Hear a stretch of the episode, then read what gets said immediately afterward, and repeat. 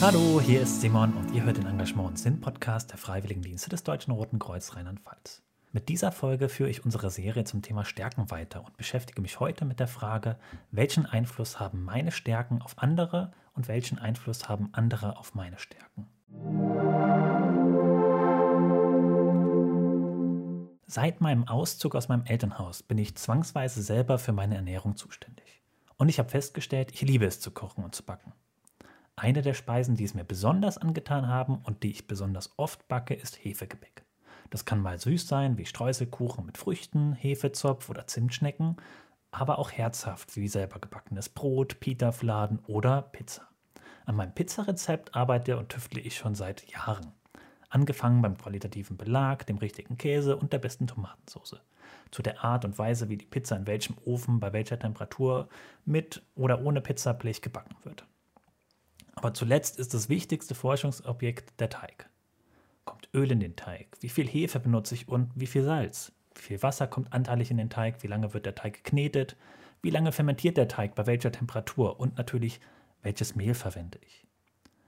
Dabei war die richtige Mehlkombination zu finden das, was bis jetzt den größten Fortschritt zum perfekten Pizzateig gebracht hat. Das ist für mich auch nicht überraschend, denn das typischerweise für Pizza verwendete Weizenmehl gibt es in verschiedensten Variationen.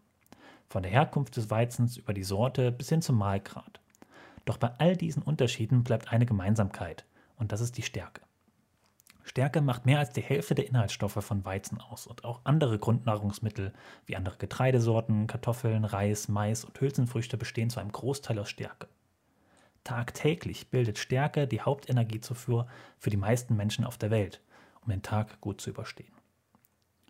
Weil die Speisestärke eine so wichtige Rolle in der Ernährung der Menschheit und auch in meinem eigenen Alltag einnimmt und es dasselbe Wort benutzt wie die Stärken, mit denen wir uns äh, ja die ganzen letzten Wochen hier im Podcast beschäftigt haben, möchte ich ausgehend von den besonderen Eigenschaften der Speisestärke versuchen, die Frage unserer heutigen Folge zu beantworten. Zuerst einmal, was ist eigentlich Speisestärke? Chemisch gesehen ist Stärke eine Zusammenkettung von mehreren Zuckerteilchen, ein sogenannter Mehrfachzucker und Zucker ist für den Körper eine der leichtest und schnellst zugänglichen Energielieferanten. Anders als Zucker wird jedoch die Stärke im Körper langsamer abgebaut und liefert so nicht nur Energie über einen längeren Zeitraum als Zucker, sondern sättigt auch. Auf unser Thema Stärken bezogen heißt es für mich, dass unsere Stärken auch aus vielen kleineren Eigenschaften aufgebaut sind. Zu meinem Hobby meiner Stärke, dem Pizzabacken, gehören viele kleine Schritte wie der richtige Umgang mit dem Küchenmesser, das Wissen, das ich mir über mein vieles Ausprobieren und Experimentieren aufgebaut habe oder die richtige Technik, Teigkugeln zu formen. Und wie die Stärke ein Mehrfachzucker ist und wir deshalb sagen könnten, dass Zucker kleine Stärken sind, kann ich auch diese kleinen Eigenschaften, die meine Stärke Pizzabacken ausmachen, als Stärken bezeichnen, die für sich alleine mir schon Energie für mein Selbstvertrauen geben können, die aber zusammen nicht nur die Summe der einzelnen Teilchen sind, sondern zu etwas Größerem werden, das mir nochmal besondere Energie gibt. In der Küche hat reine Speisestärke einige nützliche Einsatzgebiete. Beim Rührteig kann ein Teil des Mehls durch Speisestärke ersetzt werden, um den Teig noch luftiger und lockerer zu machen. Auch beim Zubereiten von cremigen Soßen und Puddingen darf Speisestärke zum Binden und Verdicken nicht fehlen. Wie die Zutaten beim Kochen müssen unsere Stärken richtig dosiert im gemeinsamen Miteinander eingesetzt werden. So wie eine Soße zu dick werden kann, wenn ich zu viel Stärke auf einmal reingebe, so muss auch im sozialen Miteinander und bei gemeinsamen Aufgaben das richtige Maß gefunden werden, die eigenen Stärken einzubringen. Es ist nicht nur unsere Aufgabe, mit unseren Stärken Projekte weiterzubringen, sondern auch darauf zu achten, dass andere sich mit ihren Stärken einbringen können. Auch in der Physik schafft die Speisestärke Einzigartiges. In Verbindung mit Wasser lässt sich mit ihr eine nicht-Newtonsche Flüssigkeit herstellen. Also eine Flüssigkeit, die sich ganz anders als andere Flüssigkeiten verhält. Beim sanften Umrühren mit einem Löffel lässt sich noch nicht das volle Potenzial dieser Flüssigkeit abschätzen. Aber sobald größere Kräfte auf Newtonsche Flüssigkeiten einwirken, wird diese hart und zäh. So kann man über diese Flüssigkeit sogar laufen, ohne einzusinken. Mit einem Subwoofer kann die Flüssigkeit sogar zum Tanzen gebracht werden.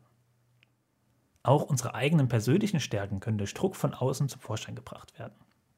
Erst durch die richtige Motivation zeigen wir, was in uns steckt und was wir können. Bei mir hatte zum Beispiel der Auszug aus meinem Elternhaus den Anstoß gegeben, selber zu kochen und zu backen. Das heißt für mich, dass unser Umfeld ganz klar mitbestimmt, wie sich unsere Stärken entwickeln.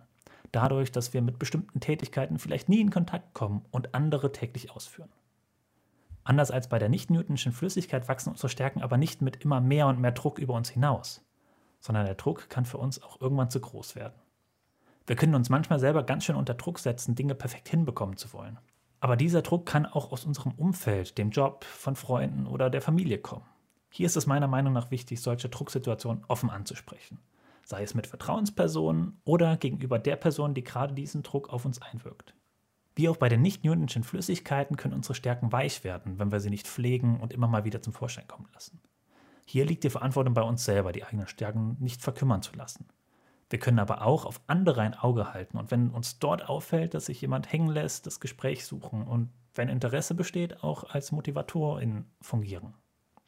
Wenn wir uns unsere Stärken bewusst sind und diese richtig in unseren Alltag einsetzen, geben diese uns Kraft und Energie, unseren Tag gut zu überstehen. Und so wie der Auszug aus meinem Elternhaus mir ein neues Hobby und eine neue Stärke, das Kochen und Backen gebracht hat, so kann jeder Ausbruch aus dem Alltag, jede Veränderung und jeder Neuanfang Möglichkeiten mit sich bringen, neue Stärken in sich selber zu entdecken. Mein Glückskeks für euch heute ist, trau dich stark zu sein. Meine Frage an euch ist jetzt, wart ihr schon mal in einer Situation, in der jemand anderes euch geholfen hat, eine eurer Stärken zu entdecken? Oder vielleicht habt ihr schon mal jemandem geholfen, eine Stärke zu entdecken? Wir freuen uns wie immer über all eure Antworten auf unserem Instagram-Account @dakfedrlp. Bis zum nächsten Mal, macht's gut.